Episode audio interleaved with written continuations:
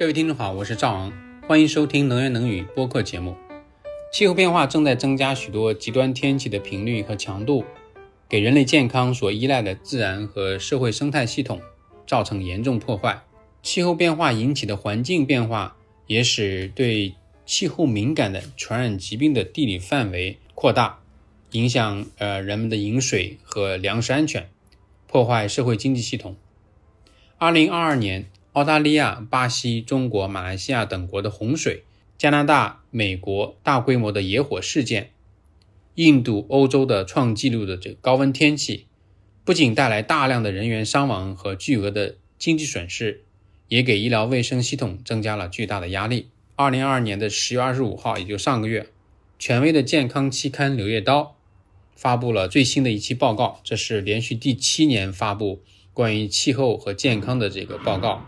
报告的全称是《二零二二年柳叶刀健康与气候变化倒计时报告：在化石燃料掌控下的健康》。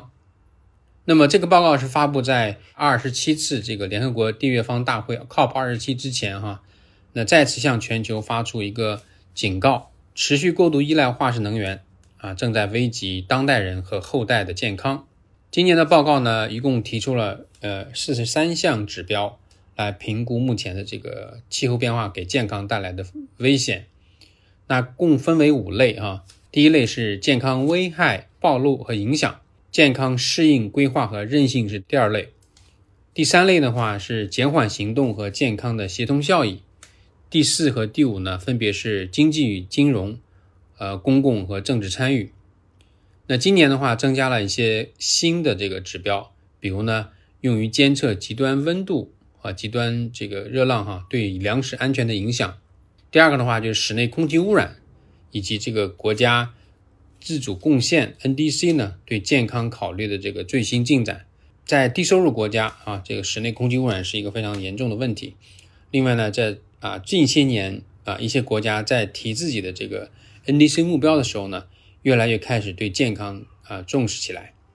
那报告内容非常丰富，今天限于时间呢。我们就来主要讨论其中三个核心要点。第一个的话呢，是气候变化正在加剧多种危机对健康的影响。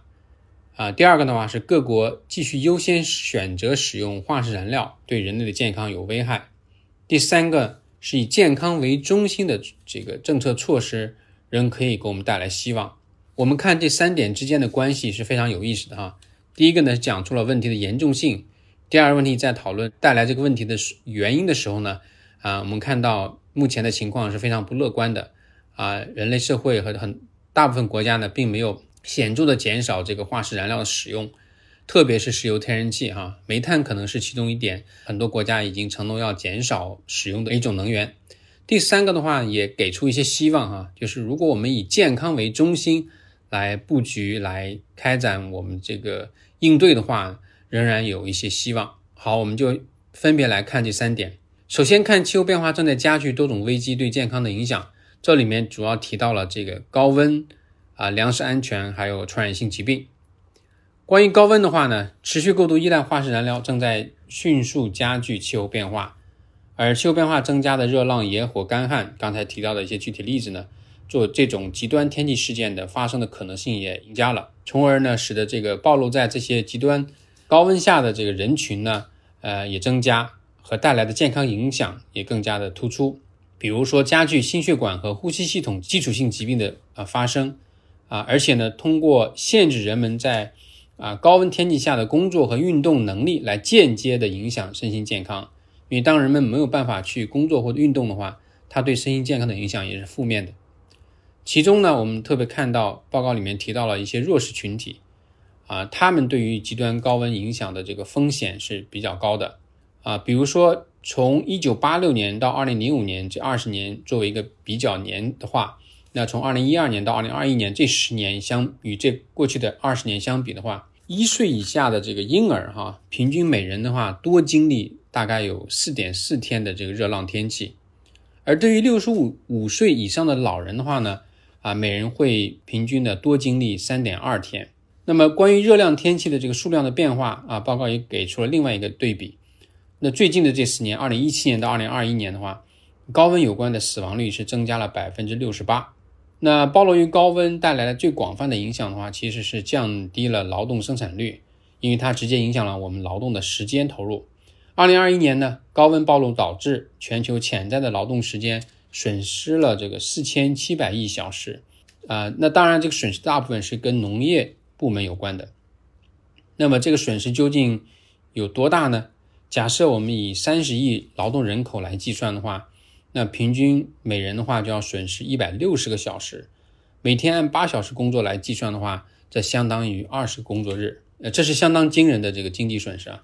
除了高温暴露之外的话，刚才提到了关于粮食安全哈，因为当我们发发现这个由于高温带来农业部门的劳动力投入减少的话，那粮食生产哦粮食的这个产出呢也会受到影响。气温升高是直接危及这个农作物产量的啊，缩短其成长周期啊，比如说这个玉米啊、水稻啊、啊冬小麦、春小麦啊都有相应的这个缩短的时间。那这个全球遭受这个极端干旱影响的这个土地面积呢？在过去十年啊，比起这个一九五一年到一九六零年来看的话呢，增加了这个百分之二十九。显然，人们这个面临粮食安全方面的风险是大大增加了。第三个呢，就是关于传染性疾病的传播，气候变化也在影响许多传染性疾病的分布和传播。与这个上个世纪五五一年到六零年相比的话，二零一二年到二零二一年这段时间呢？美洲高原地区和非洲地区这个适合疟疾传播的这个时间呢，分别增加了这个百分之三十和百分之十三。同时呢，气候变化对全球登革热传播风险的影响也上升了，啊，增幅了百分之十二。那登革热是热带地区啊面临的比较重要的一种传染性疾病啊，给公众健康带来很大的风险。那这些都给医疗卫生系统带来压力。增加了这个疾病爆发的这种管理的难度。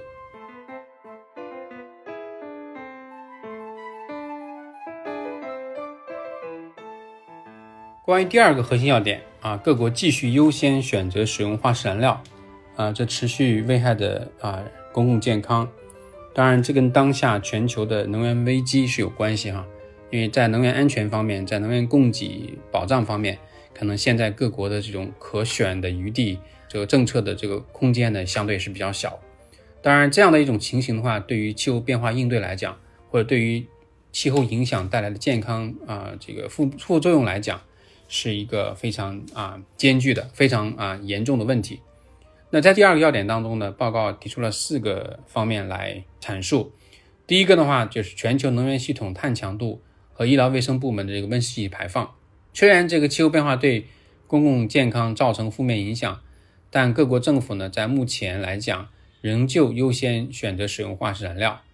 能源系统是全球温室气体排放的这个主要贡献者哈。自1993年这个联合国气候变化框架公约这个通过以来，全球能源系统的碳强度下降的幅度都不到百分之一啊，这是一个非常令人沮丧的数字哈。因为从93年以来，我们看已经是三十年时间。啊，那么这么长的时间以来，全球的能源系统其实并没有在一个显著的这个碳强度下降的这样一个通通道当中。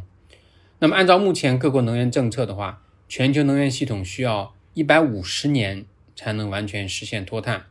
这远远达不到巴黎协定下将全球温升控制在一点五摄氏度的这个气候目标。二零二零年全球能源总量当中呢，仅有百分之。二点二来自于可再生能源，这个可再生能源指的是现代的这种风电和太阳能这种可再生能源。当然，这个传统的可再生能源，比如说生物质啊，或者是啊水电啊，啊应该是不在这个比例当中。这意味着公民呢仍然很容易受到高度波动的这种化石燃料市场的影响，这让我们看到很多国家面临高企的这种能源使用成本。因此呢，大多数人呢仍然无法获得这种可靠的清洁的燃料。在第二个要点，关于这个各国优先使用化石燃料这个问题上，啊，报告指出，第二个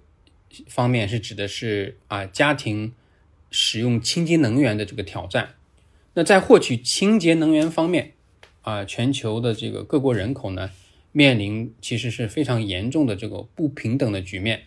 很多低收入国家的这个家庭呢，严重依赖这个不清洁的燃料，啊，那么无论是啊生物质还是煤炭哈。那么面临这个能源贫困呃和这个使用这些燃料啊带来的这个室内空气污染等问题。那么，二零二零年呢，生物质在全球家庭能源消费占比呢仍高达百分之三十一，在很多国家，它的这个呃烹饪哈家庭的这个用能烹饪也好或取暖也好，很多是真的是直接用生物质能。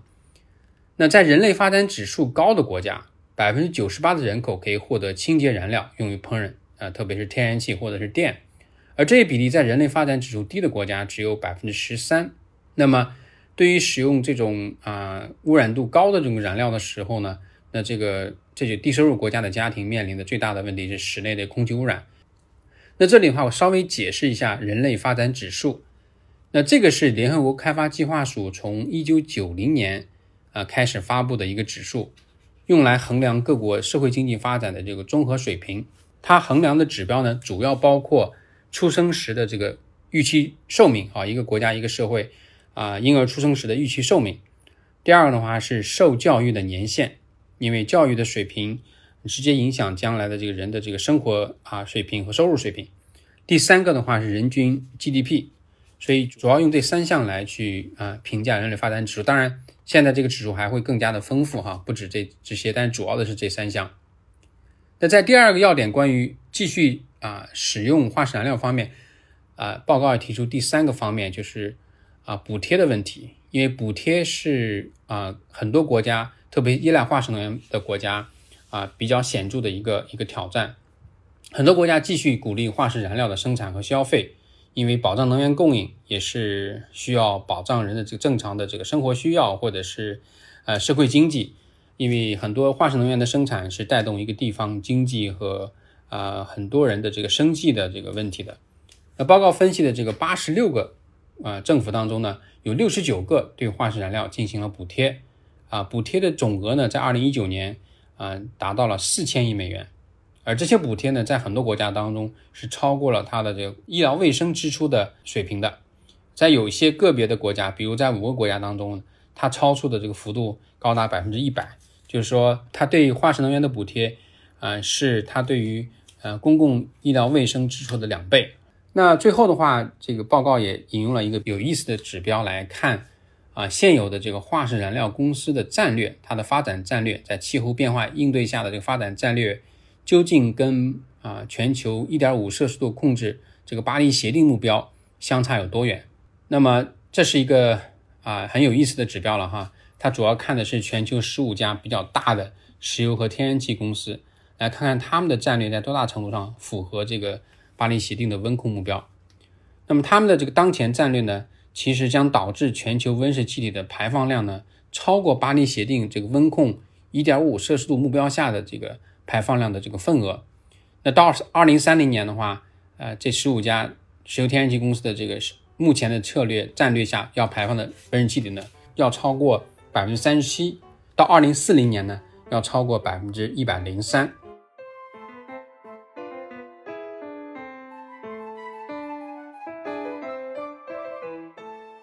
好，我们看出这个报告对于气候变化带来的健康影响和目前各国依然继续使用化石燃料啊，给了很多的篇幅啊。那第三个的话，他也指出有一些希望哈，因为光看到问题没有办法给出解决方案的话，我想这个呢也难于促进这个政策讨论。那第三个核心要点的话是关于这个以健康为中心的啊决策，这个东西究竟怎么样带来希望呢？那在全球啊短期能源危机的这个逼迫下，全球经济通胀的这个阴影下，这个许多国家继续使用化石燃料呢，可能也是没有办法啊，在短期内。但是呢，这个报告也指出呢，啊，对于当前能源和气候危机呢，采用以健康为中心的应对措施呢，是可以帮助各国啊加快向清洁能源的转型。那在这个时候呢，并不能够放下转型的这个决心，甚至放慢步伐，而是应该继续。而在实现温室气体净零排放的这个同时呢，啊，来实现真正能源安全。因为当我们以化石能源为主要能源来源的话，这个能源安全的保障总是非常脆弱。但是当我们以可再生能源为主要的能源保障的话，这个能源安全的这个韧性就相当的啊要提升了。那以健康为中心的能源转型呢，将加强啊，在低碳旅行啊、啊城市绿地建设呀，促进人口的这个户外活动啊，改善身心健康方面有很好的这个啊着眼点。那比如呢，将健康放在首位的城市这个啊设计啊规划，都可以帮助提供更多的城市绿地，啊，然后减少的城市热岛效应。那更多的城市绿地呢，也帮助改善空气质量，促进公众的这种户外活动，也改善公众的这个健康水平。那我们看呢，全球现在仅有百分之二十七的城市中心呢，处于中等的绿化程度或者以上。显然，在这个方面呢，还有很大的潜力可以挖掘。那在关于这个以健康为中心的这个决策方面的话，啊，报告还提出了第二点哈，就是关于增加这个低碳电力或者零碳电力投资。因为毕竟淘汰化石能源需要有啊新的更多的投资去走向低碳能源，对于减缓气候变化和减少空气污染方面呢，啊低碳能源的投资是至关重要的啊，这样可以直接带来这种过早死亡率的降低。那二零二一年零碳来源的发电方式投资呢，占总投资的百分之八十啊，总的能源投资的百分之八十。那二零二零年可再生能源行业直接或间接就业人口呢，已经超过了一千两百万。比二零一九年啊增长了百分之五，也第一次超过了化石燃料开采行业的直接就业人数。化石燃料开采行业的直接就业人数大概是一千万，这也给出一个很好的信息，就是说在可再生能源发展方面啊，这个就业啊还是可以有很强的替代效应哈，能帮助我们看到这个在能源转型的时候，考虑到公正转型的时候，考虑到就业的问题的时候，那可再生能源很强的这种啊替代性。关于人们对健康和气候变化的这种关系的讨论，也是报告用来评价，就是公众参与也好，或者是啊政策话语变化也好的一个一个角度。那么主要是用媒体报道啊、研究论文发表数量啊和这种公共政策讨论的这个频率啊来去衡量。二零二一年全球对气候变化和健康的媒体报道呢，达到了一个历史新高。当年呢，发表了大概一万四千四百多篇文章，比二零二零年呢增加了百分之二十七。在科学论文发表方面呢，与二零一五年相比，二零二零年涉及气候变化和健康的论文发表数量呢增加了百分之一百。那第三方面，关于这个政策讨论哈，那各国领导人也开始重视气候和健康的议题。例如呢，百分之六十的国家在二零二一年联合国一般性辩论当中呢。提及了这个气候变化和健康。那六十个国家在去年格拉斯哥召开的气候变化第二十六次谈判大会当中呢，也承诺要发展具有气候韧性或者低碳的医疗卫生系统。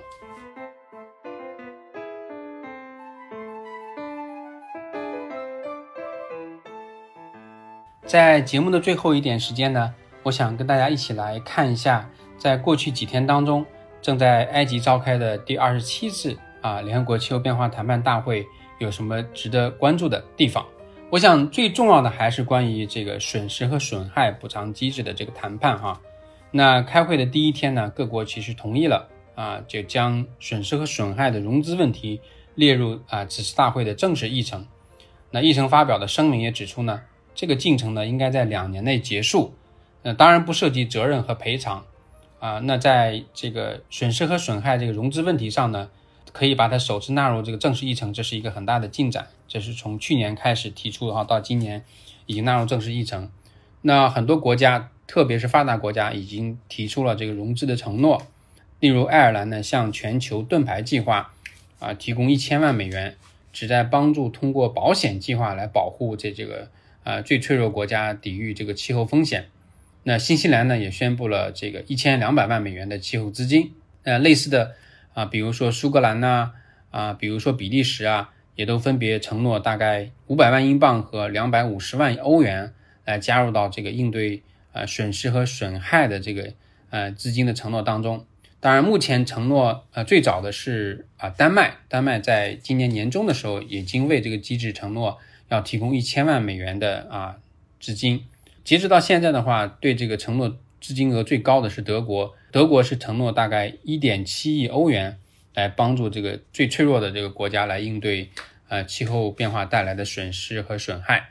那第二点的话，我想也值得看一下中国的这个情况哈。十一月九号，啊，中国气候变化特使谢振华先生呢，在一个边会上啊，提及到啊，中国起草了一项控制甲烷排放的新计划，并将推动新技术和融资机制，